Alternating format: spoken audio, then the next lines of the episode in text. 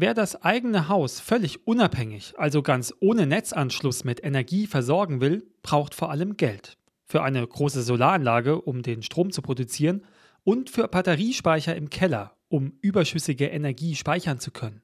Aber das alleine reicht nicht aus, um autark zu sein, sagt Energietechnikexperte Max Kleinebram vom Karlsruher Institut für Technologie. Solange man sich nur die elektrische Energienachfrage anguckt, könnte man mit einem sehr großen Batteriespeicher auch in Deutschland in die Bereiche von sehr hohen Autarkiegraden vorstoßen.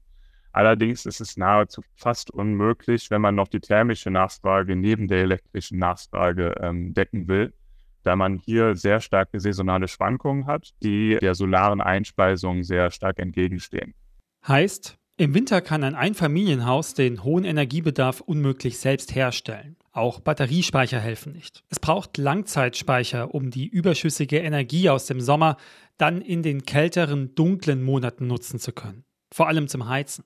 Für völlige Unabhängigkeit bräuchten Einfamilienhäuser deshalb in der Regel kleine Wasserstoffspeicher sagt Max Kleinebram vom KIT. Man sieht solche Systeme aktuell schon, wenn man sich kleine Unternehmen wie jetzt beispielsweise hier in Deutschland Home Power Solutions anguckt, die solche Systeme schon im kleinen Maßstab produzieren. In solch einem System wird der überschüssige Strom in einem Wasserstofftank gespeichert. Im Winter entsteht dann in einer Brennstoffzelle aus dem Wasserstoff wieder Strom, zum Beispiel für die Wärmepumpe zum Heizen.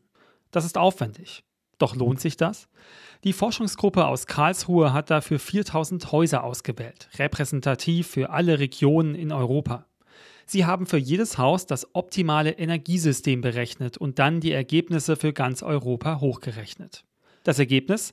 Bereits heute könnte sich jedes zweite Einfamilienhaus komplett autark mit Energie versorgen, wenn sie einen Langzeitspeicher hätten.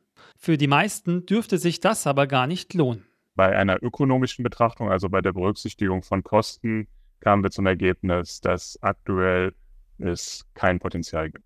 Das heißt, technisch machbar ist viel, doch für den Einzelnen lohnt es sich finanziell kaum. Ist zu teuer und nicht wirtschaftlich. Zumindest nicht für die Masse. Nur für 5% der europäischen Einfamilienhäuser wäre eine völlige unabhängige Stromversorgung rein wirtschaftlich halbwegs sinnvoll. Das sind aber immerhin noch 2 Millionen Haushalte. Doch könnte die vollständige Selbstversorgung vielleicht aber in Zukunft billiger werden?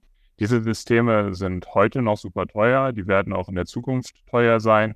Das ist auch eines der Ergebnisse unserer Analysen, dass in der Zukunft es günstiger werden wird, sich autark zu versorgen, aber potenziell natürlich immer noch teurer sein wird als eine ähm, vollständige Versorgung mit Netzverbund. Doch es gibt auch noch gute Nachrichten in der Studie. Solaranlagen und Batteriespeicher lohnen sich natürlich trotzdem ohne die sehr teuren Langzeitspeicher für den Winter, auch wenn das Haus nicht völlig autark ist. Im Schnitt können die Einfamilienhäuser in Europa schon heute zu 73 Prozent des eigenen Energiebedarfs decken. Eine sehr hohe Quote, die helfen kann, das Stromnetz insgesamt sicherer und effizienter zu machen. RBB 24 Inforadio vom Rundfunk Berlin-Brandenburg.